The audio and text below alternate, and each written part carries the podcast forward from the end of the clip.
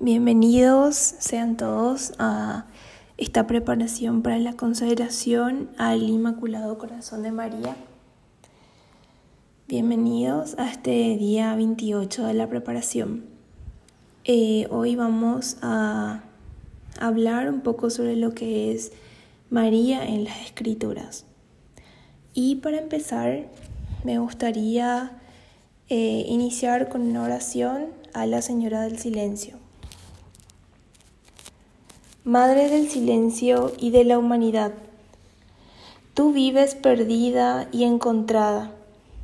En el mar sin fondo del misterio del Señor eres disponibilidad y receptividad. Eres fecundidad y plenitud. Eres atención y solicitud por los hermanos. Estás vestida de fortaleza en ti resplandecen la madurez humana y la elegancia espiritual. Eres señora de ti misma antes de ser señora nuestra. No existe dispersión en ti. En un acto simple y total, tu alma toda inmóvil está paralizada e identificada con el Señor. Estás dentro de Dios y Dios dentro de ti. El misterio total te envuelve y te penetra. Te posee, ocupa e integra todo tu ser. Parece que todo quedó paralizado en ti. Todo se identificó contigo. El tiempo, el silencio, la mujer, Dios. Todo quedó asumido en ti y divinizado. Jamás se vio estampa humana de tanta dulzura ni se volverá a ver en la tierra mujer tan inefablemente evocadora. Sin embargo, tu silencio no es ausencia, sino presencia. Estás abismada en el Señor y al mismo tiempo atenta a los hermanos como en Caná. Nunca la comunicación es tan profunda como cuando no se dice nada y nunca el silencio es tan elocuente como cuando nada se comunica. Haznos comprender que el silencio no es desinterés por los hermanos, sino fuente de energía e irradiación. No es repliegue, sino despliegue, y que para derramar riquezas es necesario acumularlas. El mundo se ahoga en el mar de la dispersión y no es posible amar a los hermanos con un corazón disperso. Haznos comprender que el apostolado sin silencio es alienación y que el silencio sin apostolado es comodidad. Envuélvenos en el manto de tu silencio y comunícanos la fortaleza de tu fe, la altura de tu esperanza y la profundidad de tu amor. Quédate con los que quedan y vente con los que vamos. Oh Madre admirable del silencio. Amén. El tema de hoy es María en las Escrituras. Hablaremos sobre los fundamentos bíblicos de la consagración a la Santísima Virgen María. Y es que es muy importante tener fundamentos bíblicos, al menos hoy, ¿verdad? Desde las Sagradas Escrituras para poder hablar de nuestra Madre con propiedad. Sabemos y yo sé que conocemos muchas personas que mm, siempre nos andan diciendo que en la Biblia casi no se habla de María, o al menos escuchamos personas así, donde también solemos ser testigos de cómo utilizan esos pocos textos bíblicos que manejan, que al menos ellos consideran como marianos, para gritar su desprecio hacia ella. Y así también no solo el desprecio hacia ella, sino el desprecio a la devoción que nosotros tenemos hacia ella. Como por ejemplo que Jesús luego despreció a su madre, que Jesús nunca le dio importancia a su madre, y que María no es tan importante como nosotros pensamos. Esas y más cosas. Entonces nosotros debemos de saber que la verdadera devoción a la Virgen María debe ser bíblica, fundamentada, pero también equilibrada. Entonces más adelante vamos a ver cómo desde el Génesis hasta el Apocalipsis hay referencias de esta María, que fue madre y que estuvo asociada al Salvador. Antes de empezar a hablar de eso, me gustaría un poco parar en qué es esto de la asociación de María. ¿Por qué María es una asociada del Salvador? ¿Cómo María se asocia a la obra de salvación? Bien sabemos que Dios es todopoderoso, que a Dios le basta solamente un pensamiento divino o una palabra que salga de su boca para que las cosas pasen. Basta con que Él quiera para que las cosas se hagan. Y no es que María fuera estrictamente necesaria para la redención. De hecho, quien el, el único necesario, el único quien es necesario es Cristo. Quien es suficiente es Cristo. Y quien nos salva es Cristo. Pero precisamente lo bello de esto, la belleza de esto, radica justamente en la grandeza de María. Como ella, no siendo necesaria, Dios la quiso asociar a nuestra salvación a través de su sí, de ese hágase que ella pronunció en la anunciación. Ella no era, ella no era realmente necesaria. Dios no estaba tampoco obligado a utilizar a María para traer a Cristo. Él podía haberle traído a Cristo con su solo pensamiento, con su sola mirada, con su sola palabra. Pero sin embargo, Él así lo quiso. Y así lo hizo, ¿verdad?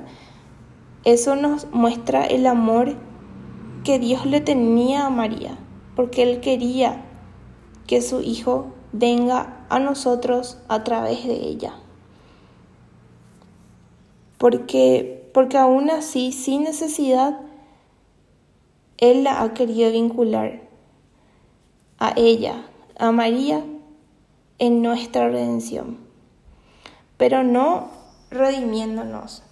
Sabemos que ella no nos redimió. Sabemos que María no es la salvadora. El redentor, el salvador, es Cristo. Pero el sí de María, ese hágase fue el instrumento a través del cual Él vino. Ella no nos salva, pero su sí es el que nos, trae al Salvador. Es por eso que nosotros podemos decir ¿verdad? que María está asociada al nuevo Adán, así como Eva estaba asociada en sus inicios al viejo Adán.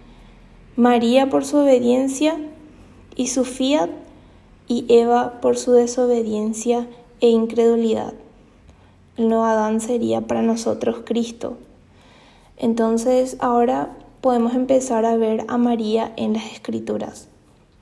iniciamos con el libro de Génesis. ¿verdad? Y nos daremos cuenta cómo las Sagradas Escrituras nos van mostrando en muchos lugares cómo Dios ha querido iniciar todas sus obras con María. En el Génesis capítulo 3, versículo 15, cuando Adán y Eva acababan de pecar, acababan de comer la manzana prohibida, Dios les dice lo siguiente, pondré enemistad entre ti y la mujer, entre tu descendencia y la suya. Ella te pisará la cabeza mientras tú le acechas su talón. ¿Cómo podemos ver? que es María la que relata este, este pasaje. Sabemos que es María porque es la descendencia de la mujer la que aplastará la cabeza de la serpiente. Es Cristo esa descendencia. Y por ende también somos todos nosotros los hijos de María que le somos fieles y somos sus aliados, aquella descendencia aquellos hijos fieles a ella. Entonces podemos ver esta enemistad como algo favorable. María fue obediente, por eso fue la enemiga de la serpiente. No como Eva, no como Eva que fue seducida por la serpiente y fue capaz de desobedecer a Dios, de desacatar lo que Dios le había prohibido, ¿verdad? Sino que María fue obediente, fue una criatura sencilla que ganó la gracia de Dios y es por eso que la serpiente odia tanto a María. Entonces, es por esto esta enemistad. María jamás fue tocada por el pecado. Ella es inmaculada. Su, su concepción fue inmaculada, sin pecado original, es decir, que fue preservada del pecado. ¿Y cómo nosotros sabemos esto? El ángel Gabriel lo confirmó en la Anunciación, cuando le dijo, Alégrate llena de gracia, el Señor es contigo. La gracia de Dios es la vida de Dios en nosotros y es aquello que nosotros recibimos en el bautismo y obviamente es lo que perdemos cuando pecamos, pero luego lo recuperamos otra vez cuando nos confesamos. ¿verdad? Es así cuando nosotros solemos preguntar, preguntar, ¿estás en gracia o estás en estado de gracia? ¿Estás confesado? Entonces, en ese momento, ella está llena de gracia, es la que tiene a Dios en plenitud. Dios es con ella. Es muy diferente a decir Dios está con ella. El ángel le dice Dios es contigo. Entonces el Señor es contigo o meni, como le dice una palabra griega que significa la que estuvo, la que está y la que estará siempre llena de gracia. La gracia que recibimos en el bautismo, pero que en María estaba antes, durante y después, y en todo momento de su existencia. La gracia plena, como se dice en latín. Entonces, la que meni en griego también. La que estuvo está y estará llena de gracia. Desde el Génesis ya entonces se nos habla de la Inmaculada Concepción de María. Entonces Dios quiere iniciar su obra de salvación vinculando a su Redentor, Cristo, a la Santísima Virgen María ya desde el inicio. Podemos decir también que el primer rostro que ve Jesús al nacer es el de María. Y también es el último rostro que ve en la cruz antes de ir al Padre. María está presente desde el inicio hasta el final. Hasta en el primer milagro María se encuentra. Ocurre estando ella presente, sabemos, en las bodas de Caná ¿verdad? En Juan capítulo 2, versículo 1 al 11, nos recordamos de que María se encontraba atenta a las necesidades de las personas. Ella se dio cuenta de que el vino se acababa y la gente estaba angustiada, porque anteriormente las fiestas duraban mucho, entonces el vino era crucial. María les dice hagan lo que Él les diga. Es el resumen de lo que ella quiere para nosotros. Hacer lo que Él nos diga. Por eso es que no podemos decir, o no nos pueden decir, que María desplaza a Cristo, o que nosotros tenemos un culto diferente o una adoración eh, irracional hacia María, sino que nosotros amamos a María porque ella es la que nos lleva a Cristo. Ella nos dice, hagan lo que Él les diga. Y gracias a ella nosotros amamos a Cristo. Ella no está para opacar a su Hijo, sino para llevarnos a Él. ¿Y qué pasa con la iglesia también? La primera manifestación pública de la iglesia tiene lugar en Pentecostés. Hechos de los Apóstoles capítulo 1 versículo 14 dice, Todos ellos perseveraban en la oración con un mismo espíritu, en compañía de algunas mujeres y de María, la Madre de Jesús. No solo al inicio de la creación, al inicio de la vida de Cristo, sino también al inicio de la iglesia, también está María. Entonces, ¿por qué alguien querría separar a María de la iglesia? ¿Por qué tanto empecinamiento en alejar a María de Cristo, a María de la iglesia, a María de nuestras vidas? Si en la Biblia misma está perfectamente claro que Dios quiere vincular a María con Cristo. Y no solo quiere iniciar todo con María, sino también concluir todo con María. La vida de Cristo inicia viendo a su madre.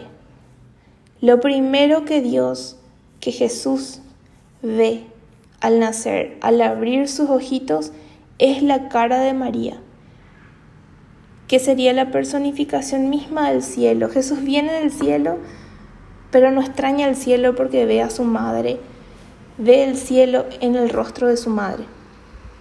Y luego todo esto concluye viendo de nuevo a su madre en la cruz. Empezar con María y terminar con María es la voluntad de Cristo. Todo el tiempo con María. Desde el primer libro, como habíamos visto, desde el Génesis, la historia de la salvación inicia vinculando a María. Y luego, en el último libro, en el Apocalipsis, también.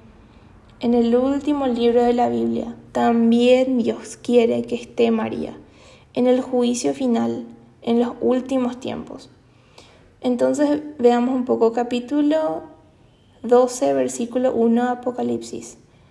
Apareció en el cielo una señal grandiosa, una mujer vestida de sol con la luna bajo sus pies y una corona de dos estrellas sobre su cabeza. ¿Cómo sabemos nosotros que es María? ¿Cómo podemos saber? Dice el libro que esta mujer está encinta, que da a luz a aquel que ha de regir con vara de hierro. O sea, sabemos que ese es Cristo. ¿Y quién es la que da a luz a Cristo?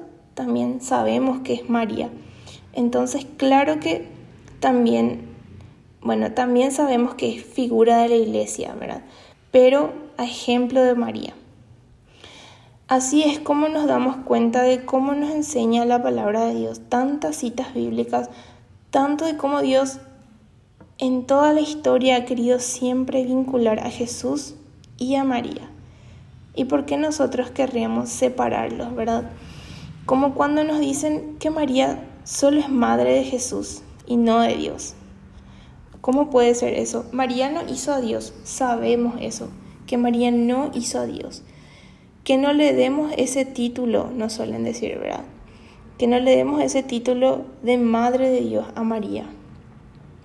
Pero si nosotros no leemos nosotros no le damos ese título a María. Es la, misma Biblia la que habla, em, la palabra de Dios habla sobre esto. Por ejemplo, cuando María visita a su prima Isabel, fue en esa visita en donde Isabel misma le dice, y sabemos que le dice, llena del Espíritu Santo, en Lucas 1.43. ¿De dónde a mí que la madre de mi Señor venga a verme?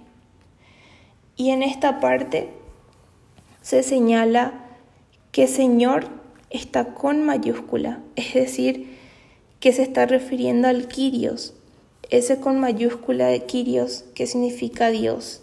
Se refiere a Dios. Entonces María es la madre de Dios.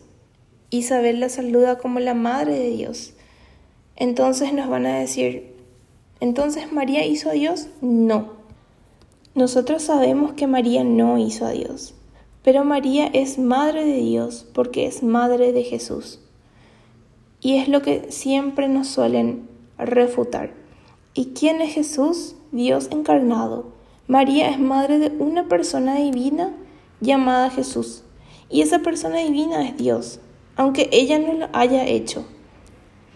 Entonces, Lo mismo pasa con nosotros. Por ejemplo, mi mamá y mi papá me dieron mi cuerpo biológico, pero el alma me dio Dios. Pero yo no voy a decir que mi mamá es mi mamá solo de mi cuerpo. O em, mi mamá es mi mamá de todo mi ser, de toda mi persona, con cuerpo y alma, no de una parte de mí. Y lo mismo pasa con María. Ella no puede ser madre solamente de una parte de Cristo, solo de una partecita, solo de la parte humana. Eso no existe, o sea, no, eso sería como vivir a Cristo. Por lo tanto, María es madre de una persona que es una persona divina, que es Dios. Luego también eh, dicen, ¿por qué se le llama virgen si en la Biblia aparecen los famosos hermanos de Jesús?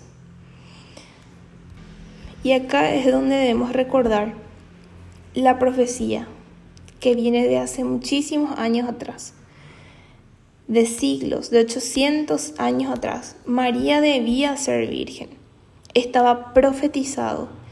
Isaías capítulo 7, versículo 14. La profecía del Mesías. Pues bien el Señor mismo va a daros una señal. He aquí la Virgen está encinta y da a luz a un hijo y le pone por nombre Manuel. Ocho siglos antes ya se sabía que la mamá del Mesías sería virgen. Esa era la señal, la virginidad de la mujer. No es que defendamos por defender la virginidad de María, sino porque es por defender, defender el propio mesianismo de Cristo. Si ella dejaba de ser virgen, cómo iban a reconocer al Mesías. No iba a tener sentido. Es lo mismo que pasa en una cita ciegas. Si yo le digo a una persona que nos vamos a encontrar en un lugar X y le digo, yo voy con una remera azul y después de repente decido cambiar el color de la ropa que voy a llevar. Llevo otro color, una remera amarilla. Esa persona no me va a reconocer y al final no nos vamos a encontrar y si realmente tenía más hijos. ¿Por qué en la cruz se la entrega a Juan? Se la entrega a Juan y no a sus hermanos. O sea, sería ir contra la ley y Jesús no iba contra la ley. Él era un hombre que respetaba la ley y no podía entregar a su madre a un extraño si tenía hermanos. Eso era totalmente ilógico y totalmente contra la ley y sin embargo ellos no estaban ahí porque no existían.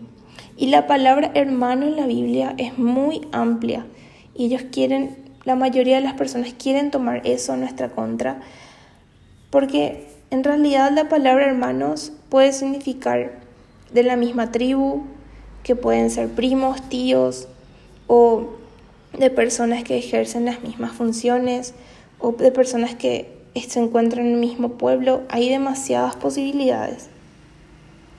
Pero además hay otra cosa. El ángel le dice a María que Jesús heredaría el trono de David y reinará sobre la casa de Gabriel por años sin término. Sería el heredero eterno del trono de David. Pero si Jesús moría y tenía, por ejemplo, más hermanos, el trono automáticamente pasaría a sus hermanos, porque esa era la tradición, o sea que no se cumple la profecía bíblica. Para que Jesús sea heredero eterno, Jesús debía ser hijo único, para que cuando Él muera, el trono quedara vacante, el reino quedara sin rey, y al resucitar, Él pudiera tomar el trono de vuelta, y ahí sí es un trono eterno. Entonces María necesariamente debió ser virgen antes, durante y después del parto. Y por último tenemos el tema de la intercesión, que María no puede interceder, solo intercede Jesús, dicen algunos. Esto también es un tema muy común que solemos escuchar muchísimo. Y Cristo es el único que puede interceder ante el Padre. Esto es lo que nos suelen decir, ¿verdad? Primera Timoteo 2.5. Porque hay un solo Dios y también un solo mediador o intercesor entre Dios y los hombres, Cristo Jesús.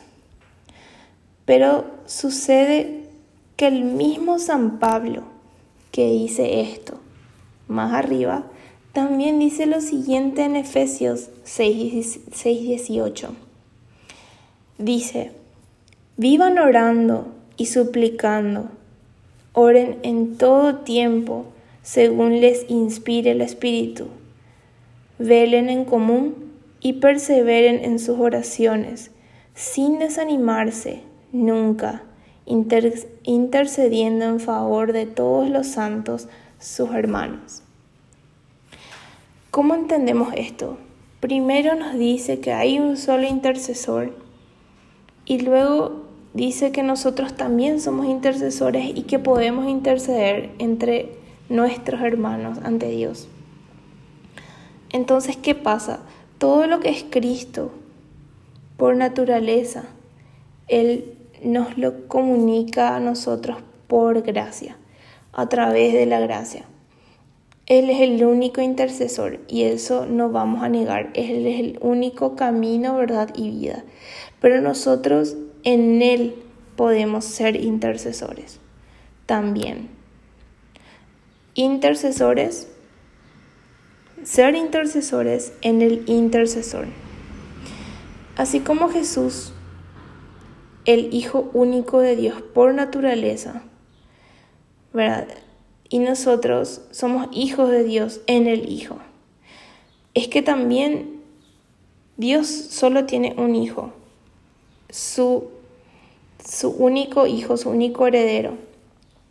Y si existe un solo hijo, ¿cómo nosotros también seremos hijos de Dios? Esto también solo se entiende por la gracia. Y nosotros somos hijos en el Hijo y lo somos por participación.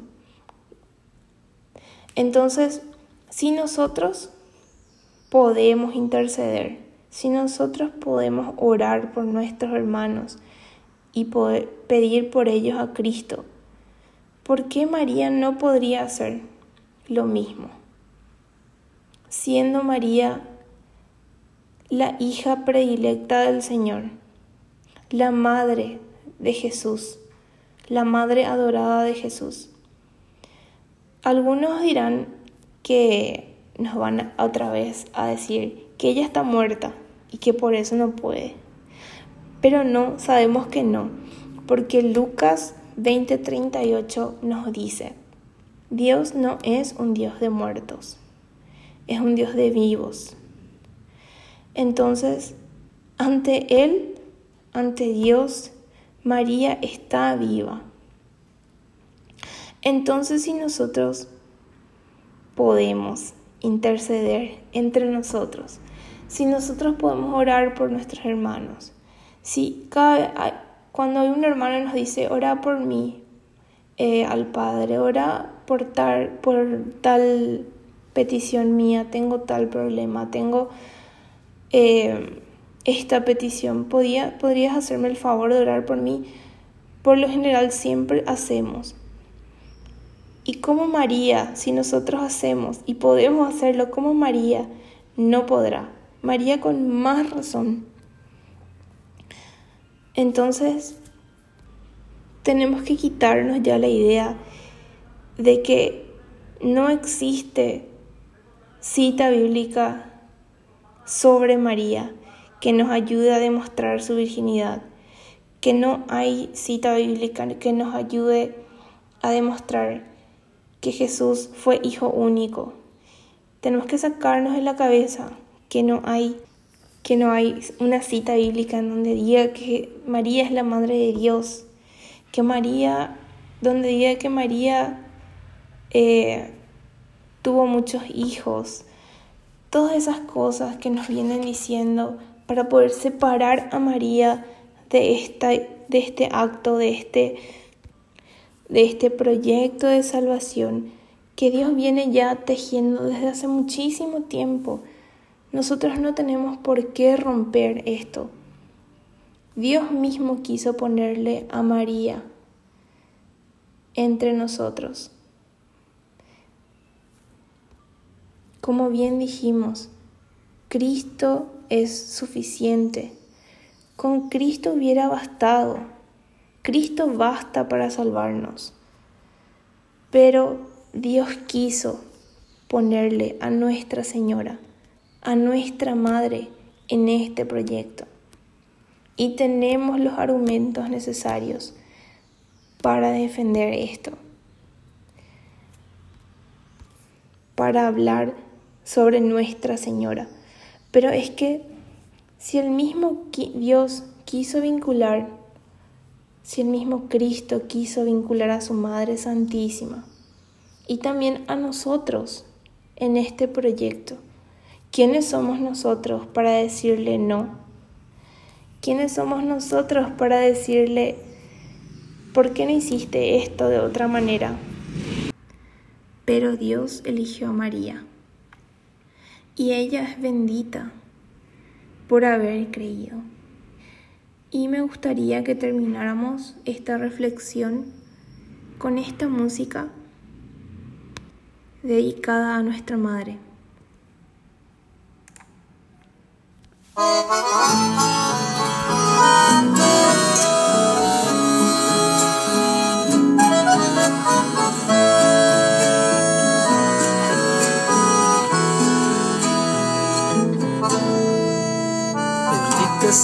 Mujer que le ofreces a Dios la vida. Bendita por ser del Padre, bendita por ser del pueblo. Bendita por ser mujer y hacer nacer a Dios adentro.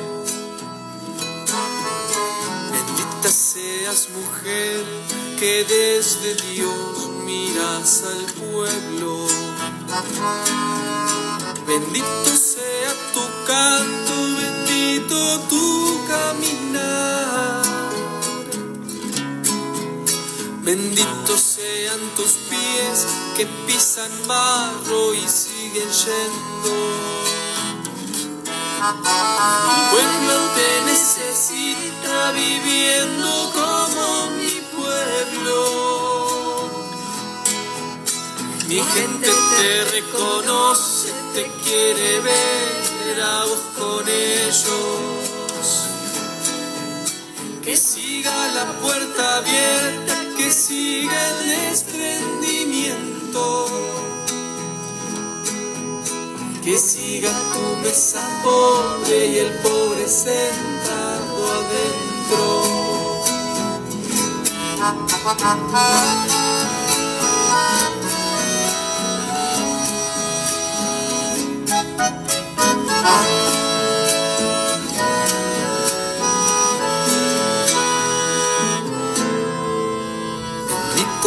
Tu pobreza de compartir angustia y sueños.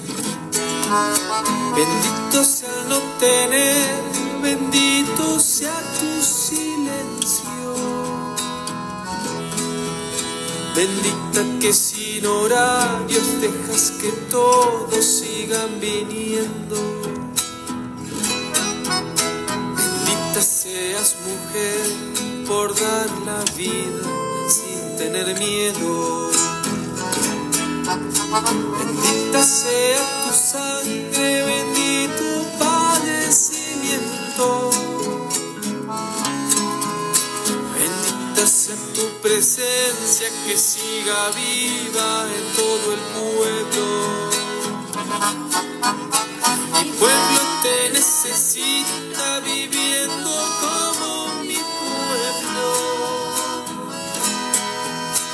Gente te reconoce, te quiere ver a vos con ellos.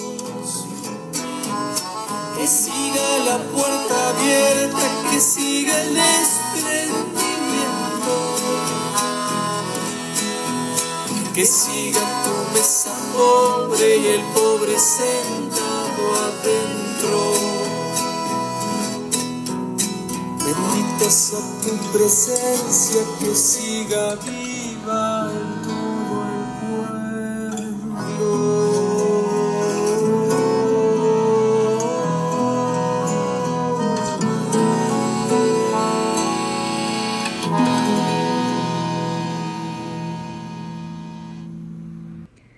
Y ahora nos despedimos en el nombre del Padre, del Hijo y del Espíritu Santo. Amén.